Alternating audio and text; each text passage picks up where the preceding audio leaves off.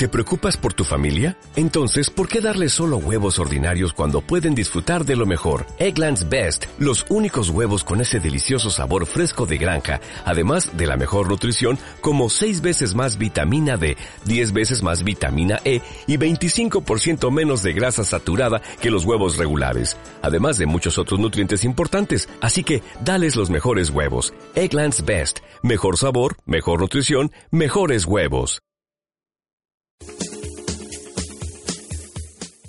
1898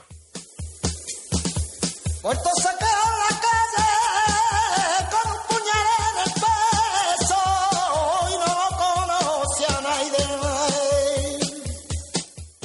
Cosas de España.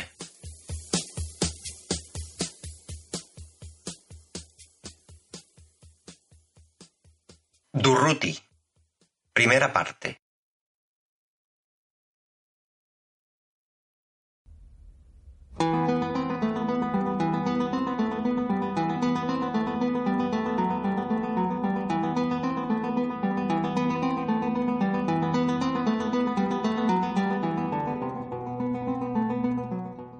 En plena Primera Guerra Mundial, en octubre de 1916, la Dirección General de Seguridad, en Madrid, recibe un telegrama de la Prefectura de París.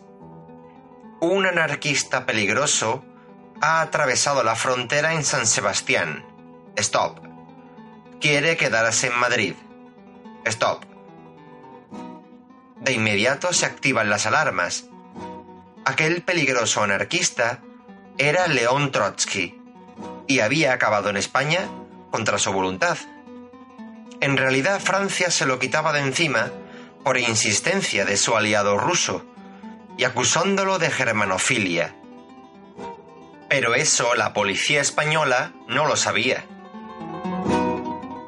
Puede que, sabedores de la sensibilidad especial de la policía de este lado de los Pirineos para con los sospechosos de anarquismo, la gendarmería francesa lo despachara de ese modo para asegurarse un trato preferente de España en el destierro europeo de Trotsky. En efecto, el anarquismo era, desde el último tercio del siglo XIX, un gran problema para las monarquías europeas, especialmente para las dos consideradas como más débiles, desde la perspectiva del Estado, de sus organizaciones socioeconómicas y políticas, la rusa y la española.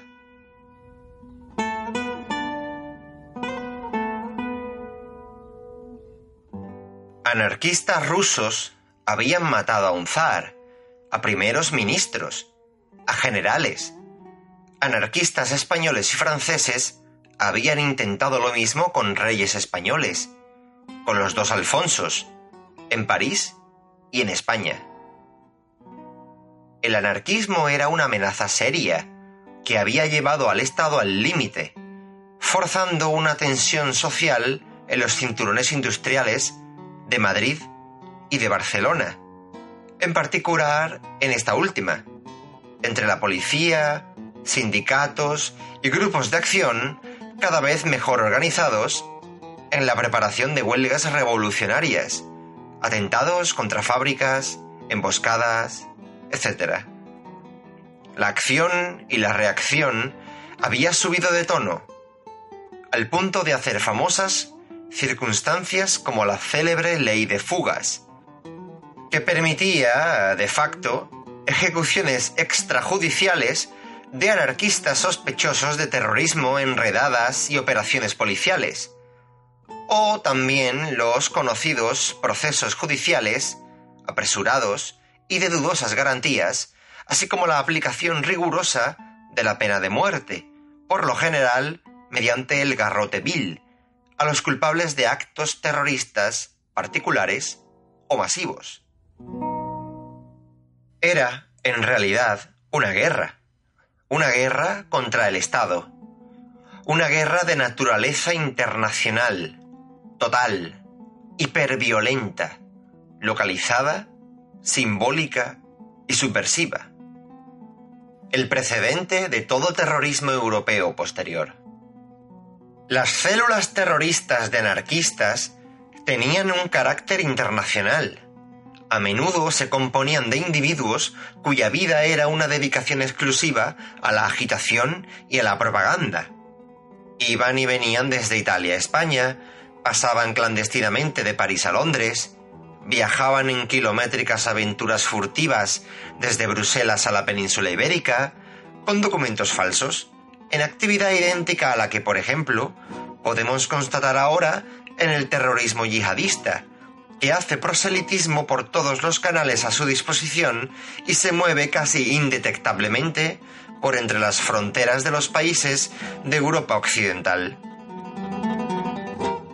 Entre 1893 y 1916, el año en que Trotsky visita brevemente España, el terrorismo anarquista había causado tres masacres indiscriminadas, dos en Barcelona, el atentado del Liceo y el del Corpus, y una en Madrid, al paso del cortejo nupcial de Alfonso XIII. Terroristas anarquistas asesinaron en ese lapso temporal a dos jefes del gobierno español y atentaron infructuosamente contra otro. Atacaron también a diversas autoridades policiales y militares, y más allá, antes y después de esa fecha, el anarquismo estuvo en la raíz de motines tan célebres como el levantamiento campesino de Jerez en 1892 o la Semana Trágica de Barcelona en 1909.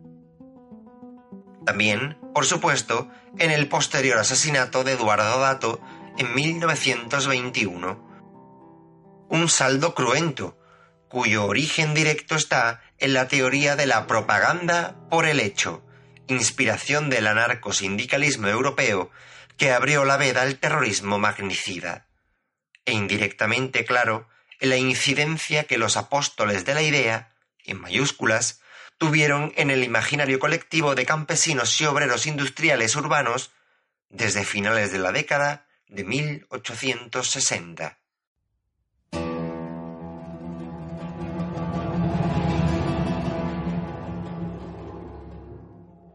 1868 fue un año crucial en la historia de la España moderna. Ese año se produce la gloriosa, la revolución que destrona a Isabel II con la pretensión de establecer un régimen político homologable a la tradición democrática liberal burguesa europea. Esta revolución dio pie, sin embargo, a un lustro turbulento marcado por el asesinato de Prim, el reinado fallido de Amadeo de Saboya, los once caóticos meses de la Primera República, la sublevación independentista en Cuba, la Tercera Guerra Carlista o la rebelión cantonal por todo el país.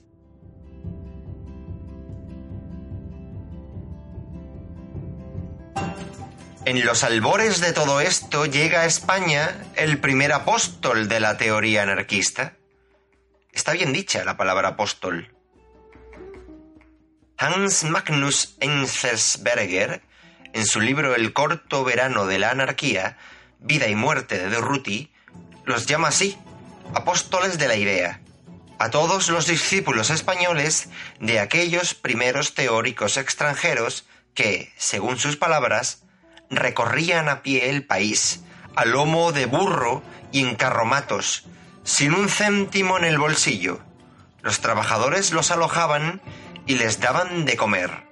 Así se inició un masivo procedimiento de aprendizaje, dando una base ideológica y una firme estructura organizativa al movimiento espontáneo del proletariado rural en Andalucía, donde el anarquismo español echó sus primeras raíces, fomentando en los pueblos las ingenuas, aunque firmes, esperanzas de una pronta y completa revolución. Este primer apóstol anarquista extranjero que llegó a Madrid en 1868 era Giuseppe Fanelli, un italiano de 40 años, ingeniero, que tenía, según Enzensberger, una barba negra y ojos relampagueantes, y era alto y manifestaba una serena determinación. Su voz tenía un tono metálico y su expresión se adaptaba perfectamente a lo que decía. Cuando hablaba de los tiranos y explotadores, su acento era iracundo y amenazante, y cuando se refería a los sufrimientos de los oprimidos, su tono expresaba alternativamente tristeza, dolor y aliento. Lo extraordinario del asunto es que no sabía hablar español. Hablaba en francés o en italiano. Fanelli estuvo tres o cuatro noches encendiendo algunos elegidos cafés de Madrid, inflamando a una audiencia compuesta en su mayoría por tipógrafos y trabajadores de pequeñas imprentas de la ciudad.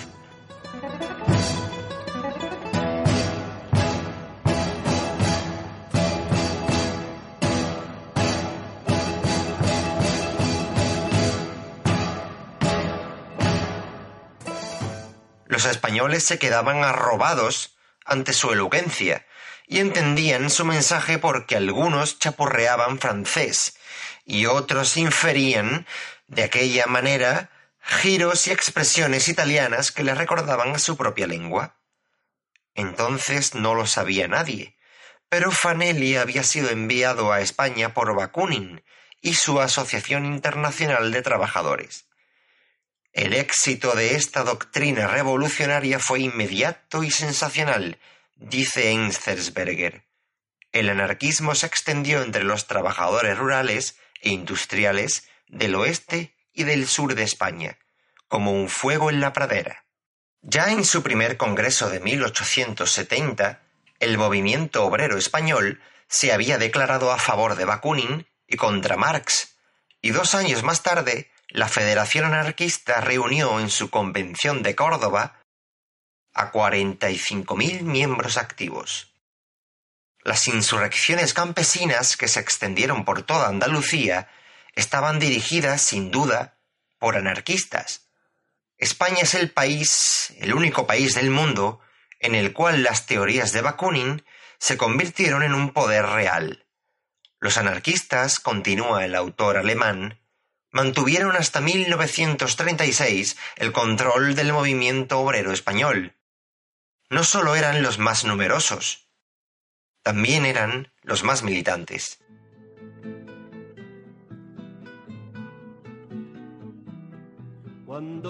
Veintiocho años después de que Fanelli sembrara la semilla del anarquismo en España, nació en León, un 14 de julio de 1896, la estrella más brillante del extenso y violento firmamento anarquista español, Buenaventura Durruti. León era, según la Enciclopedia Británica del año 1900, obispado y capital de la provincia homónima, situada sobre una colina a 851 metros sobre el nivel del mar, en la confluencia de los ríos Toríos y Bernesga, de donde nace el río León. Tiene 15.580 habitantes y por ella pasa el tren rápido Madrid-Oviedo. El barrio antiguo, con la catedral y otros edificios medievales, está rodeado por las murallas de la ciudad. Este no ha perdido sus aspectos característicos, sigue la británica, a pesar de la renovación arquitectónica que se produjo en la segunda mitad del siglo XIX. En la misma época se formaron, fuera de los muros de la ciudad, nuevos suburbios donde habitan obreros industriales, atraídos por el establecimiento de una fundición, una fábrica de material ferroviario, una industria química y una fábrica de artículos de cuero. Así, León está formada por dos ciudades, concluyen los enciclopedistas, una antigua y clerical y otra nueva e industrial. Es una precisión importante, porque define las condiciones materiales de la vida de la capital provinciana en la que abre los ojos al mundo Durruti. José Buenaventura Durruti nace en esa León nueva e industrial, en el barrio de Santa Ana, un barrio proletario, según el anarquista español Diego Abad de Santillán. Es el segundo hijo de Santiago Durruti de origen vasco-francés, y de Anastasia Domínguez, de ascendencia catalana. Su padre era un curtidor metido a ferroviario tras ser despedido por participar en una huelga de curtidores en el año 1903. No obstante, fue muy estimado en la ciudad según las fuentes, ocupando al final de su vida el cargo de adjunto del Consejo Superior durante la alcaldía de Raimundo del Río durante la dictadura de Primo de Rivera. Según el portal memorialibertaria.org, el abuelo paterno Lorenzo Durruti es un curtidor oriundo de Laburdi, ciudad francesa próxima a Bayona, en el País Vasco francés. Tuvo que huir de allí y establecerse como tabernero en León, huyendo del reclutamiento obligatorio decretado por Napoleón III. Esto también es importante porque sugiere un patrón en el comportamiento de los Durruti, un trazo hereditario. Enzesberger eh, cita a Rosa Durruti, su hermana, para hacer un esbozo del joven Durruti. Ocho hermanos, siete hombres y una mujer. De profesión, mecánico. A los cinco años ingresó en la escuela primaria de León. Siempre fue un buen alumno, inteligente, un poco travieso, pero de buen carácter. Asistió a la escuela dominical de los padres capuchinos de León, donde obtuvo varias distinciones y diplomas. Continúa Rosa Durruti. Desde 1910 hasta 1911 trabajó en el taller del señor Melchor Martínez por un jornal de 25 céntimos. Me acuerdo, dice Rosa, que no estaba satisfecho porque el sueldo le parecía muy poco. Mi madre no compartía su opinión y le decía que allí aprendería una profesión útil, que además le permitiría independizarse. Por aquel entonces él asistía a la escuela nocturna. Su tiempo libre lo empleaba casi siempre en leer y en estudiar. No deja de ser una curiosa eh, coincidencia histórica que el siguiente trabajo de Durruti, eh, del Durruti adolescente, hasta 1916, fuese en una fundición privada, una fundición propiedad de un tal Antonio Miaja, Hagamos una prognosis y viajemos veinte años adelante en el tiempo, a Madrid, a Madrid en 1936. Durruti encuentra allí la muerte, defendiendo la ciudad a las órdenes de otro Miaja, del general José Miaja, el famoso defensor de Madrid. Pero volvamos a León, porque dice Rosa Durruti que el joven Buenaventura Luego se presentó a un examen práctico en la Compañía Ferroviaria del Norte de España y obtuvo allí un puesto de mecánico en 1916. Después de la huelga de 1917 fue despedido. Se marchó entonces de España y viajó hasta París, donde permaneció hasta 1920. Después de esa fecha regresó y trabajó en el montaje del lavadero de carbón de la mina de Matallana de Torío, en la provincia de León. Al llegar a la edad reglamentaria para cumplir el servicio militar, se encontraba Durruti de nuevo en París. Fue inscrito entonces en la lista de reclutas prófugos y al regresar a España fue arrestado en San Sebastián. Como era grande y fuerte, dice su hermana, lo destinaron a la artillería de plaza, pero debido a una hernia fue declarado inepto para el servicio militar y dado de baja.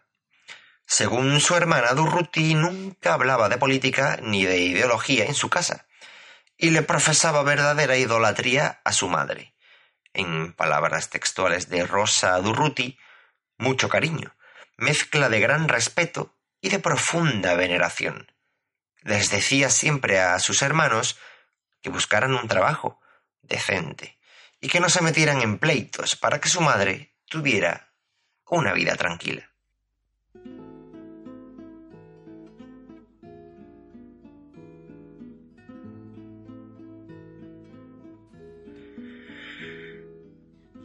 El historiador británico Hugh Thomas consideraba a Durruti un personaje que Dostoyevsky habría estado orgulloso de crear. Florentino Monroy, un compañero de andanzas juveniles, es citado en el libro de Enzensberger y aclara el primer gran momento de su historia como hombre de acción.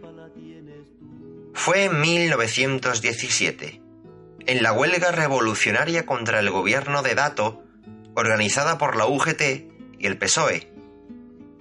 Durruti estaba, según Florentino Monroy, en los ferrocarriles, acomodado por su padre a los 16 o 17 años. En aquel tiempo aquello era una bicoca, porque representaba un jornal seguro, un trabajo seguro y de mecánico. Según Monroy, Durruti había entrado en contacto con obreros asturianos unos años antes, en la fundición de Miaja. Con ellos hablaba de cuestiones sociales, los escuchaba con atención, porque se daba cuenta, dice Monroy, de las injusticias. Veía a aquellos hombres subir caminando a Asturias los fines de semana para comer con sus familias y luego regresar, bajar abajo, otra vez a León y otra vez a pie. Ya formaba parte de Urruti de un sindicato. Estaba afiliado en los metalúrgicos de la UGT de León. La UGT de León era la encargada de inflamar el ánimo revolucionario durante la huelga de agosto de 1917. Fue su bautismo de fuego como hombre de acción. Bakuninista desde su implantación, el anarquismo español estaba compuesto, según cuenta Thomas en su monografía clásica sobre la Guerra Civil Española, por hombres a los que les parecía que acababa de proclamarse una nueva verdad. El Estado debía disolverse en comunas autónomas, bien de naturaleza municipal o bien de organización gremial, y los principios de obediencia y de autoridad debían ser destruidos. Toda colaboración, por tanto, con parlamentos o con gobiernos, por supuesto con la religión, entendida esta como jerarquía eclesiástica, era un ultraje a la idea. Proscritas las internacionales por el gobierno antes de la restauración canovista, el anarquismo español y su nostalgia de la independencia comunal campesina se testó en las sublevaciones cantonales durante la Primera República. Ya imbuidos de un sentido autodidacta por la experiencia original de las escuelas que aquellos pioneros, a modo de misioneros religiosos en tierras americanas precolombinas, organizaban en sus predicaciones por el campo, los anarquistas españoles incorporaron, además, un espíritu de disciplina personal, austeridad y laconismo, que incluía el rechazo al alcohol e ideas muy novedosas acerca del amor libre, la oposición al matrimonio convencional y en general a la constelación de valores morales tradicionales de la clase media y alta, rasgos que aparecían comúnmente ligados al mileniarismo mesiánico de las profecías anarquistas acerca del fin del mundo burgués, y también a una extraña santidad personal. Dice Thomas que por todo el sur de España, sin embargo, durante los años 80 y 90 y el primer decenio del siglo XX, el anarquismo siguió propagándose como si fuera una religión, acosado por las persecuciones o por el hambre, pero nunca vencido. Cada vez con mayor cantidad de trabajadores agrícolas convencidos de que un día, quizá después de la próxima incautación de tierras, se derrumbaría el edificio de la vieja España, con curas y terratenientes, y llegaría el mundo del amor y de la redistribución de la tierra. Los que habían sido bandoleros en la década de 1840 se hicieron anarquistas en la de 1880. Muchos campesinos aprendieron a leer gracias a la enseñanza anarquista, y era lógico que creyeran sin reservas casi todo lo que leían en las octavillas mal impresas de Bakunin y de Proudhon. Cuando descubrían que Bakunin había dicho que no se ganaría el nuevo mundo hasta que se hubieran estrangulado al último rey con las tripas del último cura, les entraban deseos de comprobarlo, dice Thomas. Con una pistola y con una enciclopedia, ¿no podían conseguirlo todo? Ese talante milenario, concluye el historiador británico, producto de la clandestinidad, seguiría existiendo mucho tiempo al llegar la época de la libertad de asociación. Esta línea de acción se acomodaba estupendamente al carácter de Durruti, poco partidario ya a esas alturas de su vida de los arreglos pacíficos, de las reformas. Durruti pertenecía al proletariado urbano, además en una ciudad donde el acceso a los estudios superiores, a través de la Iglesia, le abría un horizonte algo más amplio que a esos otros anarquistas del campo andaluz o del levante hortelano y marinero que pintaba en sus cuadros Sorolla.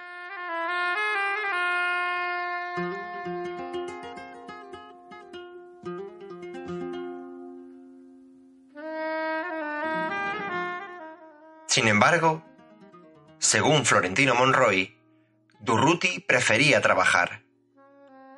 Monroy, criado en la casa de los Durruti como otro hijo más, dada la condición de huérfano, cuenta que él y Durruti, de pequeños, eran balas perdidas. Los vecinos decían que éramos incorregibles, que no había esperanza, que de nosotros no saldría nada bueno, que éramos unos degenerados, unos bandidos o algo así robaban en las huertas y según Monroy, Durruti se empeñaba en repartirlo todo entre los pilluelos, no dudando en encararse con algún propietario que los sorprendiera en faena.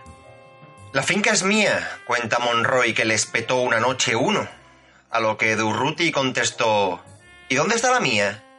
Porque yo no tengo ninguna. En la gran huelga de 1917, Cuenta Monroy que Durruti dirigió los combates que en agosto de aquel año se registraron en León entre la Guardia Civil, el Ejército y un grupo de sindicalistas liderados por aquel veinteañero ferroviario que ya había sobrepasado con mucho el tiempo en el que debía ser llamado para cumplir con la mili.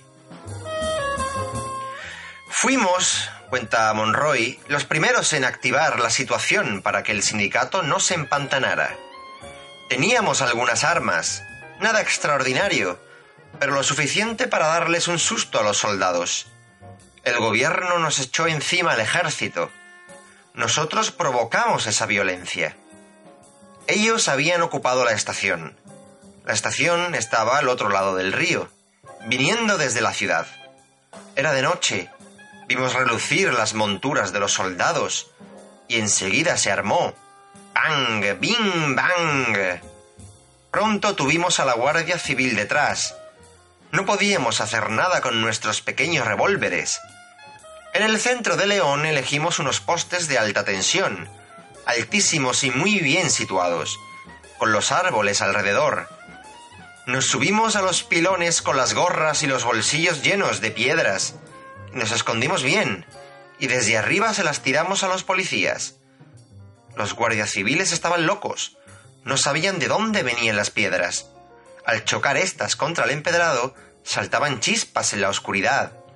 Piedras, piedras por todos lados. Los policías cargaron con los caballos contra la gente. A nosotros no nos pescaron. Era casi una pequeña guerra. Nos divertimos bastante. El gobierno de Dato sobrevivió y después de la guerra vino la componenda.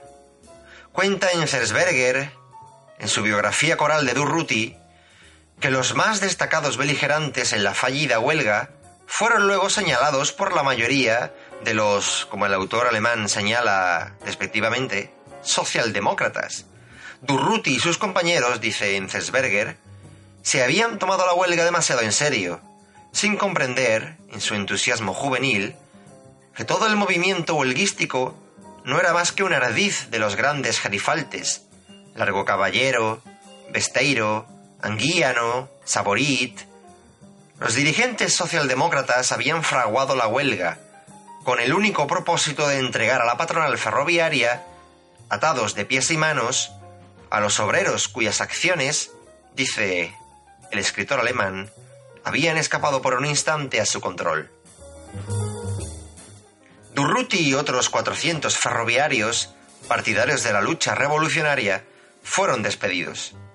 Sin trabajo, marcado, era la hora de abandonar León.